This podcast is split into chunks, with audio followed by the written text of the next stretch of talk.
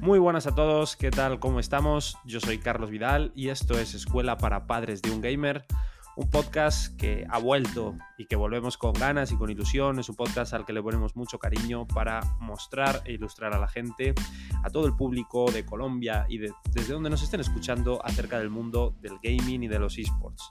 En esta ocasión vamos a hablar, vamos a intentar hablar, porque siempre tocamos varios temas, pero vamos a centrarnos acerca de cómo son los esports como actividad extraescolar, qué beneficios tienen, qué no, qué oportunidades pueden dar a los más pequeños de la casa.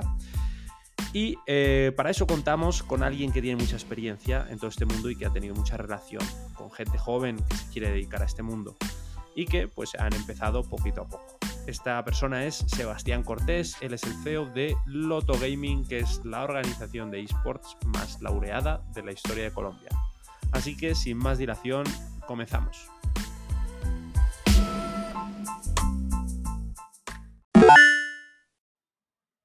Muy buenas a todos, pues aquí estamos en un episodio más, como les había comentado.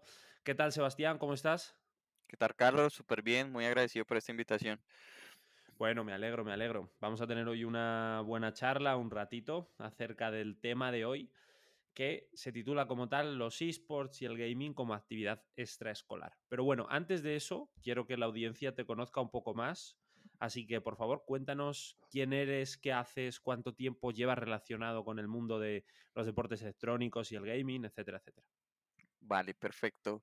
Bueno, pues nada, tú ya me presentaste por lo menos con mi nombre. Yo soy Sebastián Cortés. Eh, soy el fundador y actualmente el, director de Loto Gaming, eh, organización que se encarga de formar y jugadores profesionales y semiprofesionales en el ámbito de eSport en Colombia. Digamos que hemos sido la organización en Colombia con mayor recorrido en temas de eSport, ¿no? Hemos llevado jugadores a Corea, hemos llevado jugadores a Brasil, a Estados Unidos, a Polonia, pues a por todo el mundo.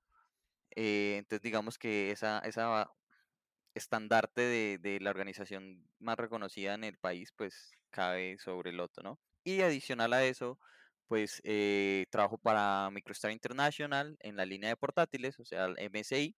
Soy el encargado del país, entonces digamos que va muy, muy acoplado con, lo que hago en, en temas de gaming.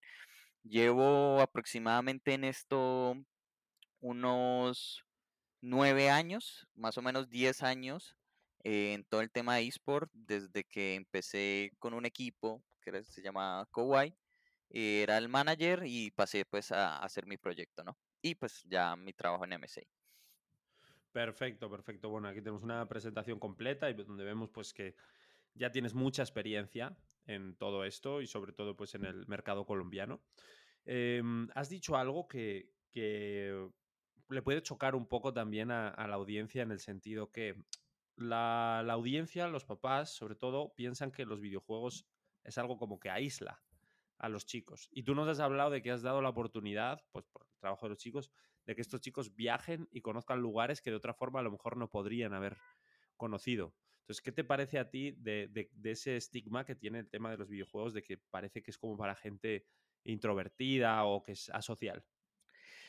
Pues la verdad eso, eso es muy normal en los padres. eh, digamos que en este, en este tiempo que llevo trabajando con diferentes jóvenes, casi niños, porque pues estamos hablando de que del tema de los, de los esports eh, empiezan desde, desde muy, muy, muy pequeño. Me, me ha tocado hablar precisamente y explicar. Yo creo que el principal problema es no entender el, ámbito o hasta dónde pueden alcanzar a llegar sus, sus hijos, ¿no? Porque yo creo que lo que principalmente, el problema principal es decir es que están perdiendo el tiempo. Y cuando tú ya le explicas a un padre que es que, mira, tu hijo puede llegar a esto, pueden llegar a tener un salario, después de ser jugador puede ser entrenador, analista. En el tema educacional, si yo, no sé, si por ejemplo estudio estadística, puedo ser analista de, un, de un equipo. Entonces, cuando tú ya les presentas el entorno completo a un padre, él ya cambia esa, ese pensar, ok, no está perdiendo el tiempo, o sea, si tiene un rumbo, si hay un fin, si puede vivir de lo que está haciendo. Yo creo que ese es el, principal eh, eh, interés de los papás, que sepan que su hijo no está perdiendo el tiempo y que puede llegar a sobresalir y a vivir de esto. Eso yo creo que es lo principal. Perfecto, perfecto. Nos has contado que, bueno, que esto es algo que empieza desde temprana edad. Háblanos un poco de, o sea, de, según tu experiencia, más o menos desde qué edad a qué edad va la carrera competitiva de alguien que quiere ser un, un pro player, un jugador profesional de esports. Bueno, el tema del inicio yo creo que puede ser en cualquier edad. simplemente desde los cuatro o cinco años que a nosotros nos guste el, el tema de los videojuegos, ya te, te empiezas a encaminar como en esa carrera, ya si, si lo quieres hacer un poco más profesional, pues se va desarrollando con el tiempo. Y el final sí está un poco más establecido en, temas del ámbito deportivo, eh, más o menos eh, hasta los 25 años, si hablamos del tema, con sus excepciones, del tema de jugador profesional, porque a partir de los 25 años, los jugadores, según estudios, los jugadores empiezan a perder habilidades de reacción, o sea, no tienen la, misma, la misma capacidad mm, motriz en reaccionar ojo mano versus lo que puede hacer un, joven de 14, 13, 15, 16 años. Hay excepciones, hay jugadores, claro, a través del mundo y dependiendo del juego también. Eh, que vemos en juegos como Dota, que hay jugadores de 30 años, de Counter-Strike, incluso mucho más. Pero si ya pasamos a un tema como lo que es eh, Hearthstone, que es un juego no tanto de reacción, sino de pensamiento, pues ya sí vemos jugadores que sobrepasan las barreras de los, de los 30 y los 40, los 40 años. Ya más que, que la, opción de desde cuándo es empezar a, mirar el norte de lo que quiero hacer, porque hay que tener en cuenta que una cosa es lo que es ser un jugador casual y, de pronto desarrollar algo que es bastante importante, que es el tema de la ludopatía hacia, hacia el tema de los esports y si lo quiero encaminar hacia un tema profesional, que si lo quiero encaminar hacia un tema profesional, pues mi enfoque debe ser totalmente diferente a simplemente sentarme a jugar 12 horas sin, sin un objetivo como tal. Entonces ahí es donde entran pues ya los equipos, los entrenadores y todo este tema, ¿no?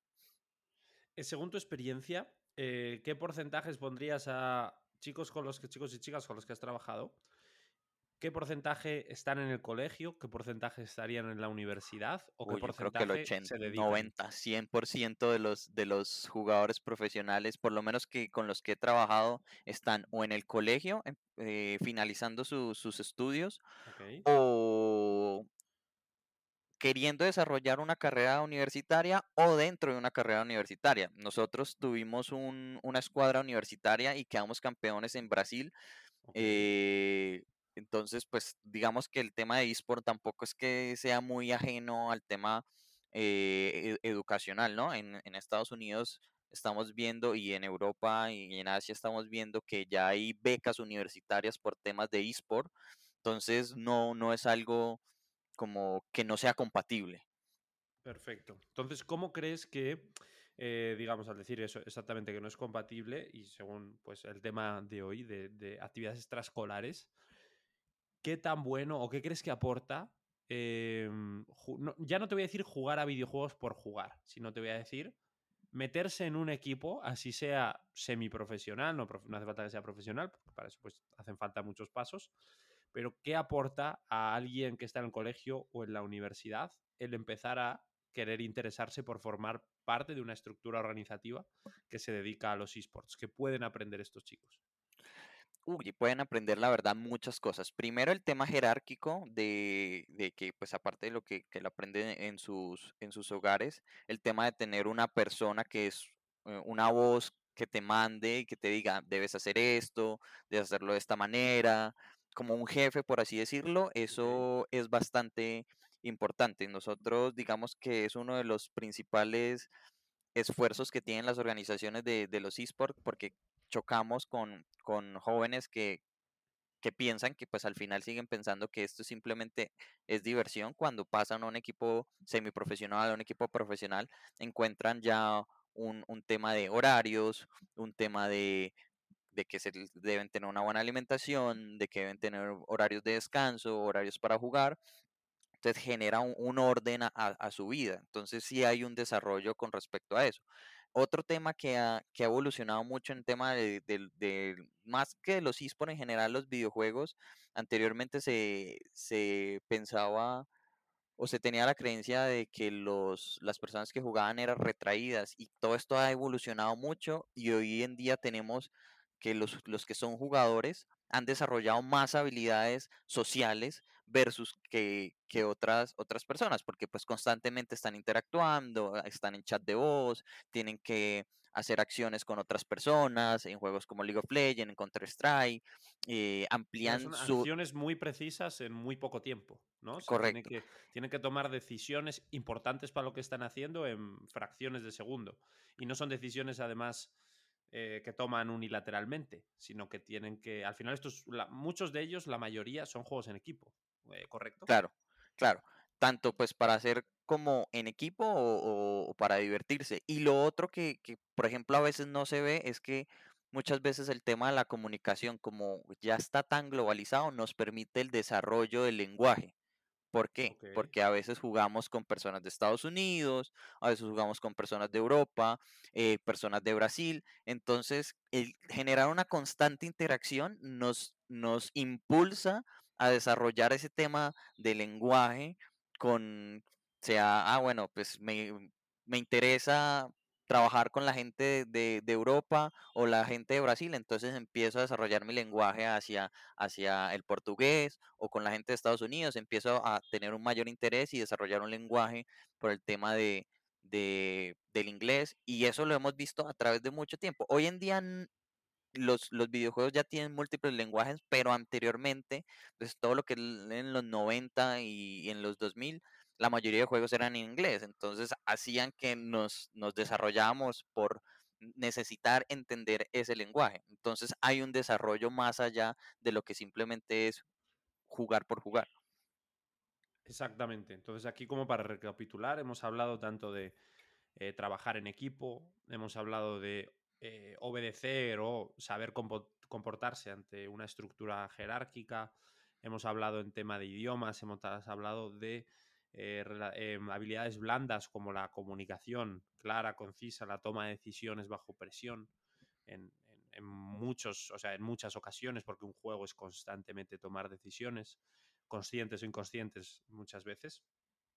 Entonces, eh, para esta primera parte del, podcast, yo creo que eh, hemos tocado muchos temas interesantes. Vamos a continuar con la segunda en el siguiente episodio.